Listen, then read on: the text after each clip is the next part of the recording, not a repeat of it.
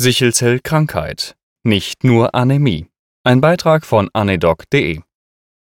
Heute möchte ich etwas zum Thema Sichelzellkrankheit schreiben. Wohlgemerkt Krankheit, weil es viel mehr ist als bloß die Anämie. Zumindest in meinem Studium hätte der Eindruck entstehen können, dass es nicht mehr ist. Aber dazu im Folgenden mehr. Der Krankheit liegt die Mutation des Gens für die Beta-Kette des Hämoglobins zugrunde. Zur Erinnerung, Adultes Hämoglobin, HbA, besteht aus zwei Alpha- und zwei Beta-Ketten. Das erklärt auch, warum die Erkrankung erst mit etwa sechs Monaten beginnt, zumindest sich klinisch manifestiert. Das fetale Hämoglobin besteht aus zwei Alpha- und zwei Gamma-Ketten. Erst wenn die Beta-Ketten gebraucht werden, stellt sich heraus, dass da ein Fehler vorliegt.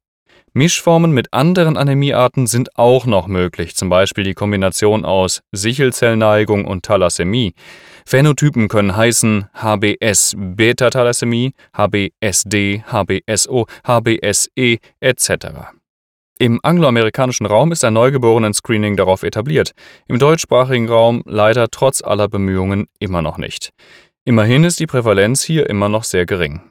Die auslösende Mutation ist besonders häufig im äquatornahen Afrika, Saudi-Arabien und Südostasien zu finden, mit einer Frequenz von bis zu 25 Prozent. Weniger häufig kommt es im Mittelmeer- und amerikanischen Raum vor, eben durch die Historie bedingt. Der heterozygote Genotyp HBAS, das S steht für Sichelzellen, ist klinisch asymptomatisch. Erst bei Homozygotie kommt es zur Sichelzellkrankheit HBSS. Die Vererbung findet autosomal kodominant statt. Wichtig, Sichelzellkrankheit und Glucose-6-Phosphat-Dehydrogenasemangel haben eine hohe Koinzidenz, Karve, wenn Medikamente verabreicht werden sollen. Die heterozygoten Genotypen haben eine gewisse Resistenz gegenüber Malaria, wohingegen die homozygoten Träger eher mit der Krankheit zu kämpfen haben.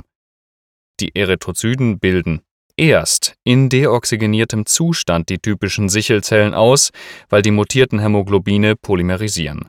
Dabei sind sie weniger elastisch und können kleine Gefäße verschließen. Vaso-okklusive Krisen und Infarkte in diversen Organen sind möglich. Aufgrund der verminderten Elastizität ist die Lebensdauer ebenfalls herabgesetzt.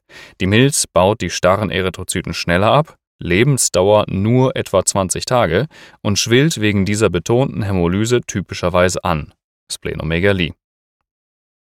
Was noch ganz wichtig ist, wenn man einfach einen Blutausstrich unter das Mikroskop legt, wie es manchmal erzählt wird, dann wird man nicht unbedingt Sichelzellen sehen. Diese Sichelzellen entstehen erst, wenn sie kalt und deoxygeniert sind. Auslösende Faktoren für Sichelzellkrisen sind vor allem Hypoxie und Kälte. Die Folge sind schwere hämolytische Krisen und Schmerzspitzen, typischerweise auch Knochenschmerzen. Im weiteren Verlauf chronische Organschäden. Häufig sind die ersten Zeichen im Kindesalter eine Daktylitis wegen einer okklusiven Nekrose der kurzen Hand- und Fußknochen. Laboruntersuchungen stellen eine Anämie von 6 bis 8 Gramm pro Deziliter und erhöhte Retikulozyten von etwa 10 bis 20 Prozent Anteil dar. Die Ursache für sämtliche folgend genannten Krisen ist die Okklusion der Mikrostrombahn durch unelastische Erythrozyten mit Minderdurchblutungen, Ischämien und Infarkten vasookklusiv und schmerzhaft. Präzipitierende Faktoren sind Hypoxie, Hypothermie, Infektion, Azidose, Dehydratation. Infarkte häufig auch im Achsenskelett, Lunge und Milz, aber auch ZNS. Viszerale Insuffizienz, zum Beispiel auch Mesenterialischämie. Thorax-Syndrom. Infiltrat im Röntgen-Thorax, Thoraxschmerz, Dyspnoe wegen Lungengefäßokklusion, häufig aber auch vergesellschaftet mit einer Infektion.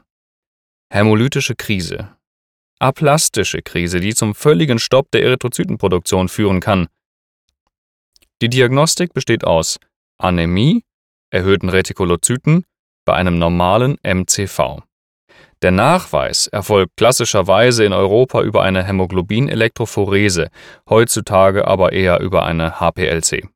Aber auch der mikroskopische Nachweis kann geführt werden. Dafür müssen die Zellen deoxygeniert vorliegen sonst bildet sich eventuell nicht die Sichelzellform aus. Wichtig. Ein weiterer Test ist der Sichelzelllöslichkeitstest mit Dithionat und Natriumhydrogenphosphat, der positiv wird bei HBS über 20% Management. Aufgrund der oben genannten Pathophysiologie ergeben sich die Handlungsempfehlungen. Schmerztherapie in Krisen mit NSAID, weil sie gut gegen den Knochenschmerz sind, oder Opioiden. Andere Schmerzursachen ausschließen. Hydriert halten, das vermindert den Hämatokrit und verbessert die mikrovaskuläre Perfusion. Patienten gewärmt halten. Folsäure supplementieren, weil ein chronischer Mangel vorliegt. Dosierung 1 bis 5 Milligramm am Tag bei Erwachsenen. Bei Thorax-Syndrom und Infektion entsprechend auch Antibiosen. Siehe die verlinkte Leitlinie. Das gilt insbesondere für die perioperative Phase, in der eine Krise mit 30 bis 60 Prozent deutlich wahrscheinlicher ist als unter normalen Bedingungen. Präoperativ kann es sinnvoll sein, mit Transfusionen den Hämatokrit zu senken und den HB dabei zu steigern. Ziele wären zum Beispiel ein HB von ungefähr 10 Gramm pro Deziliter, ein Hämatokrit unter 32 Prozent und ein HBS-Anteil unter 30 Prozent. Für ein abgestimmtes Vorgehen empfiehlt sich aber natürlich immer die Rücksprache mit einem Hämatologen. Zusammenfassung. Die Sichelzellkrankheit ist mannigfaltiger, als einem manchmal mit dem Ausdruck Sichelzellanämie im allgemeinen Sprachgebrauch suggeriert wird. Dahinter stecken zwar deformierte, unelastische Erythrozyten, aber die Anämie ist bloß ein Aspekt. Wesentliche weitere Folgen sind Mikroinfarkte in praktisch allen Organen, inklusive Herz- und Hirninfarkt sowie chronischen Minderdurchblutungen und Organinsuffizienzen. Das prophylaktische Management, zum Beispiel perioperativ, ist hingegen relativ simpel. Dass ein Patient ordentlich hydriert, gewärmt und gegen Stress abgeschirmt werden sollte, versteht sich für einen Anästhesisten hoffentlich wohl von selbst. Erst bei Aufnahme auf die Intensivstation mit Komorbiditäten wird das Krankheitsbild sehr komplex und ein hämatologisches Konsil ist in jedem Fall angezeigt. Und das natürlich auch, wenn der Patient nur epidemiologisch zur Risikogruppe gehört und bisher keine offizielle Diagnose Sichelzellkrankheit erhalten hat.